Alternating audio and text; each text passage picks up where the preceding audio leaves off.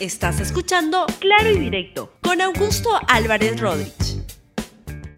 Bienvenidos a Claro y Directo, un programa de LR más. Hoy ya tengo un programa bien variado y uno de los temas que trato es el que está ocurriendo en estos precisos momentos en Santiago de Chile, en Valparaíso, para ser más, más concretos, donde se está produciendo la transferencia de mando del presidente Piñera al presidente Gabriel Boric. Vamos con las imágenes y pongamos, por favor, el audio de la transmisión de lo que está pasando en Chile. Yo les cuento, lo que ha ocurrido es que el expresidente ya en este momento, Piñera, le ha entregado la banda al presidente del Senado y lo van a ungir como presidente de Chile a Boric. Pongamos el audio, por favor.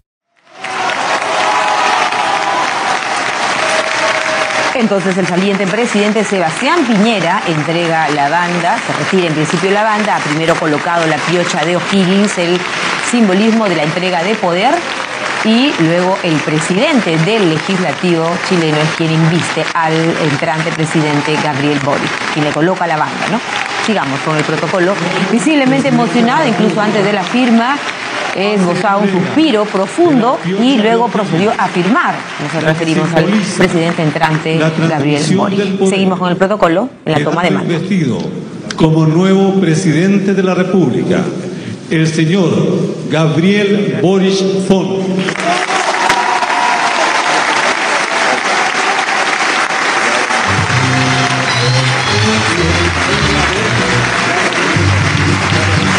Intercambian palabras luego del saludo protocolar del saliente presidente Sebastián Piñera, quien entrega el, poder, sucede en el poder en ese instante el ex dirigente estudiantil de 36 años, representante de la izquierda chilena, el electo presidente Gabriel Boric. Entonan las notas de su himno nacional.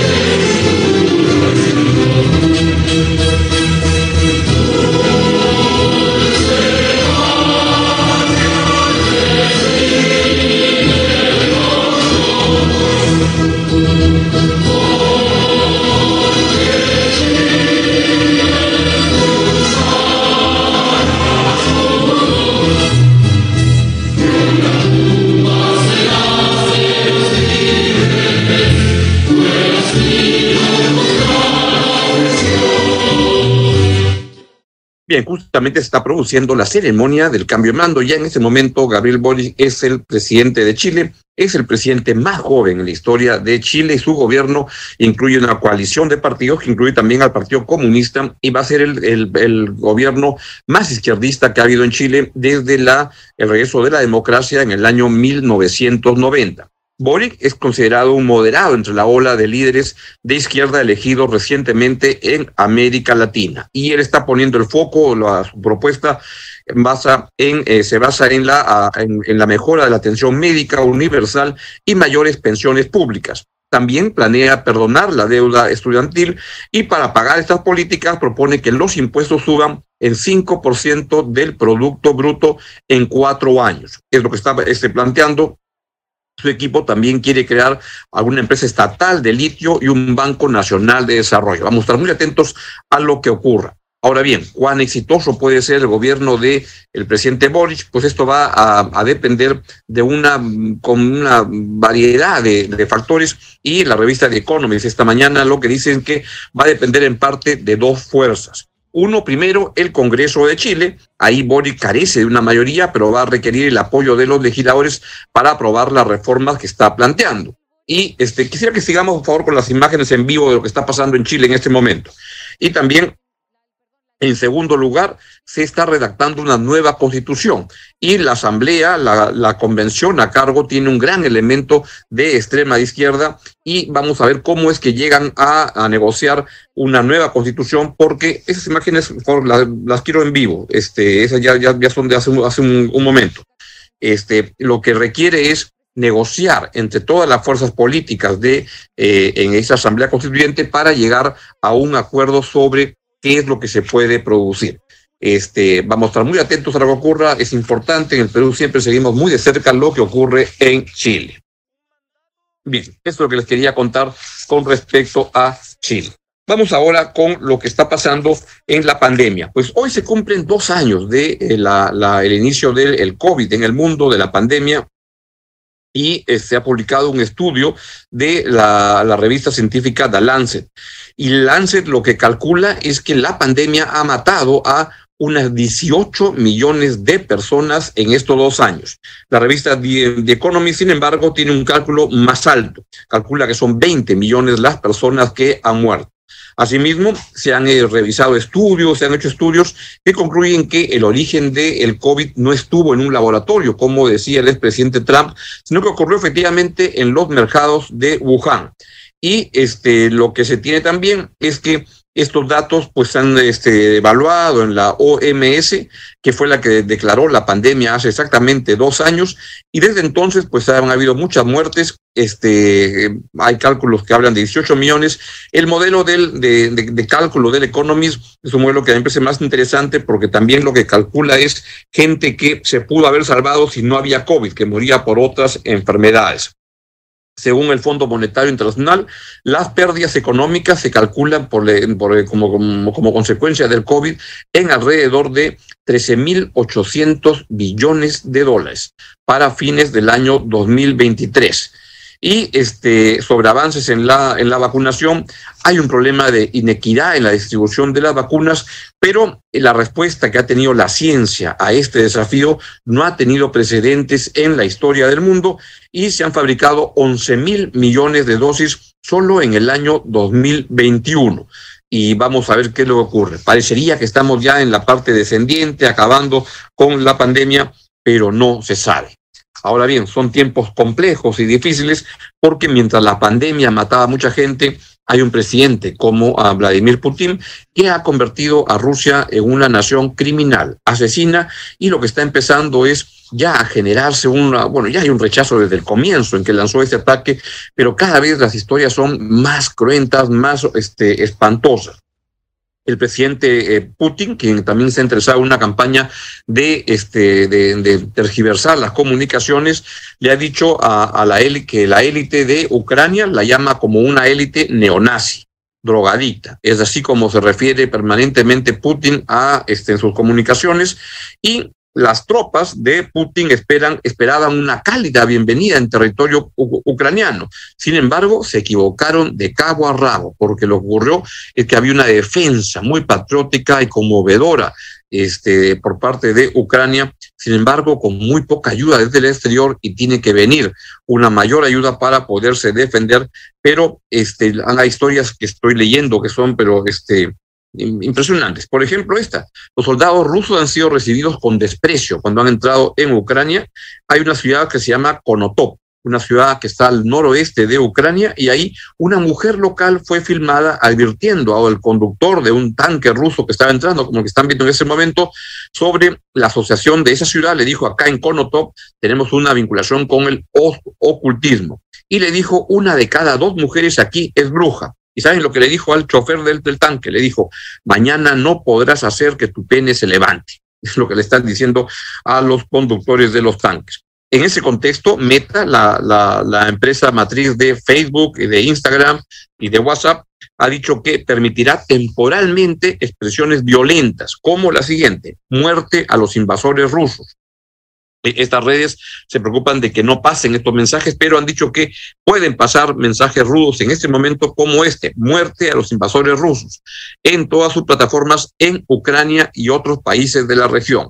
Este tipo de este, declaraciones, como les decía, suelen estar prohibidas, pero este, en este contexto la compañía Meta ha dicho que este, pues puede, se ha levantado este tipo de restricciones. Y este, además suceden historias también sorprendentes que vienen ocurriendo.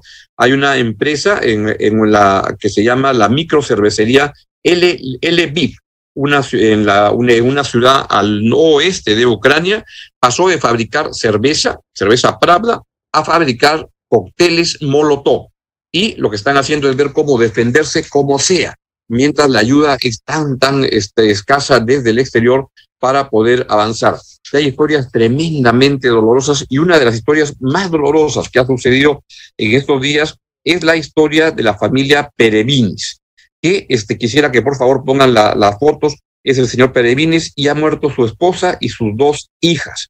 Este, y veamos la siguiente fotografía que era la maleta en la cual estaban saliendo, esa es la, foto de la esposa, vean cómo el cadáver está ahí, el otro, el de la hija, está más, más atrás, con la maleta cuando estaban tratando de huir de Ucrania, en unas historias que son, la verdad, terribles, la verdad, terrible de lo que está sucediendo en Ucrania en este momento. Ellos buscaban escapar, una madre y sus hijos murieron junto a un puente en Ucrania y el esposo se enteró por las redes sociales lo que había pasado con su familia. Es lo que está ocurriendo lamentablemente en estos momentos en Ucrania con la invasión de Rusia, donde se, se teme que esto pueda tener un avance mucho, mucho mayor y ya en las publicaciones internacionales se compara al presidente Putin con Stalin, que es lo que está haciendo en términos de un gobierno asesino. Mientras eso ocurre, algunos izquierdistas peruanos, o buena parte, este, no pueden condenar a, a Rusia por lo que está haciendo.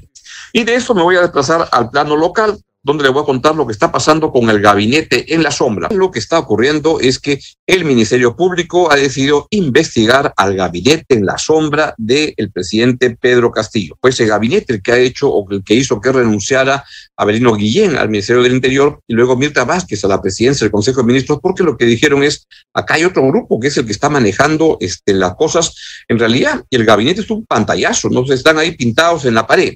Y además sería con este, este equipo en la sombra con el que está manejando las cosas este, todas las fuchipandas en las cuales se mete el presidente Pedro Castillo. Por ese asunto, por los presuntos delitos cometidos por ese gabinete en la sombra, es que la segunda Fiscalía Supraprovincial Corporativa Especializada contra el Crimen Organizado ha abierto una investigación preliminar contra estos asesores de Pedro Castillo, que son Viberto Castillo León, Beder Camacho Gadea, Jaime Hidrogo Mejía y alguna otra persona que se me escapa, Franco Pomalaya, quien es asistente del despacho presidencial.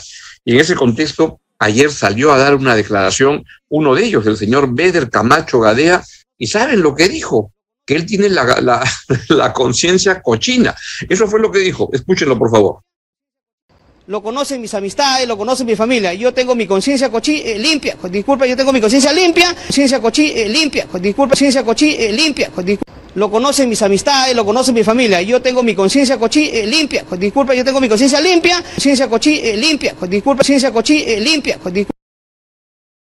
es igual que cuando se hablaba de por Dios y por la plata, resultó ese congreso tan, tan corrupto como el del año 2000, pues acá lo que tenemos es que el señor Beder Camacho, secretario general del despacho de, presidencial, dice que tiene la conciencia cochina. Así están las cosas. Y por último, el presidente Castillo, este, siempre tan, tan ingenioso, ahora le está echando el problema de la educación en el Perú. ¿Saben a quién? A don José de San Martín. Escuchen ustedes al presidente Pedro Castillo. Si se hubiese declarado en emergencia la educación hace 200 años atrás, no tuviéramos este tipo de sociedad frustrada, con grandes problemas, tremendos problemas de infraestructura educativa. Así, podemos volver a, escuchar, porque esto es notable, como uno de los asesores que está siendo investigado del gabinete en la sombra dice que tiene la conciencia cochina. ¿Qué tal lapsus, eh? Lo conocen mis amistades, lo conocen mi familia. Yo tengo mi conciencia cochí eh, limpia, disculpa, yo tengo mi conciencia limpia, conciencia cochí eh, limpia, disculpa, conciencia cochí eh, limpia, lo conocen mis amistades, lo conocen mi familia. Yo tengo mi conciencia cochí limpia, disculpa, yo tengo mi conciencia limpia, conciencia cochí limpia, disculpa, conciencia cochí limpia, y si ese es el asesor, el presidente, volvamos a escuchar cómo le echa la culpa a don José San Martín por no haber declarado en emergencia la educación peruana hace 200 años. Si se hubiese declarado en emergencia la educación hace 200 años atrás, no tuviéramos este tipo de sociedad frustrada, con grandes problemas, tremendos problemas de infraestructura educativa. En fin, en fin. Bueno, en este momento en Chile, no sé si que tenemos imágenes por las cuales, a las cuales se pueda ir, pero está, está procediendo a la, a la juramentación del gabinete del eh, presidente Gabriel Boric. Este, está jurando como corresponde y como ocurrió también en el Perú ante el presidente Castillo. Ahí están, veo un, otro de los ministros, que es el ministro de Economía, que es el único ministro que usa corbata en el gabinete de, del señor Boric, y este, están jurando como corresponde, jura el presidente y al toque juran los ministros. Acá se acuerdan cómo fue con Pedro, con Pedro Castillo. Juró el día 28 y dijo, ay caray, no tengo, el 28 de julio, no tengo todavía a los ministros. Al día siguiente se dijo que la ceremonia iba a ser a las 7, 8 de la noche. A las 10 de la noche este, no había juramentación y, e hicieron una juramentación apurada, atolondrada en, este, en, San Borja, no en Palacio de Gobierno. El señor Boris está jurando en el lugar donde juran los ministros, en el, en el, en el Congreso que queda en Valparaíso. Pues así son las diferencias y vamos a ver si es que el, Chile tiene más suerte con un presidente de izquierda de la que estamos teniendo lamentablemente en el Perú, con un presidente que le echa la culpa de los problemas de la educación a don José de San Martín y donde sus asesores, los que cortan el jamón en Palacio, pues dicen que tienen la conciencia cochina. Así están las cosas. Bien, es todo lo que les quería decir el día de hoy. Difundan este programa a quien crea conveniente y por mi parte nos vemos el próximo lunes a las 10 y 30 de la mañana aquí, Claro Directo, en LR. Adiós. Chau, chau. Gracias por escuchar Claro y Directo con Augusto Álvarez Rodríguez. Suscríbete para que disfrutes más contenidos.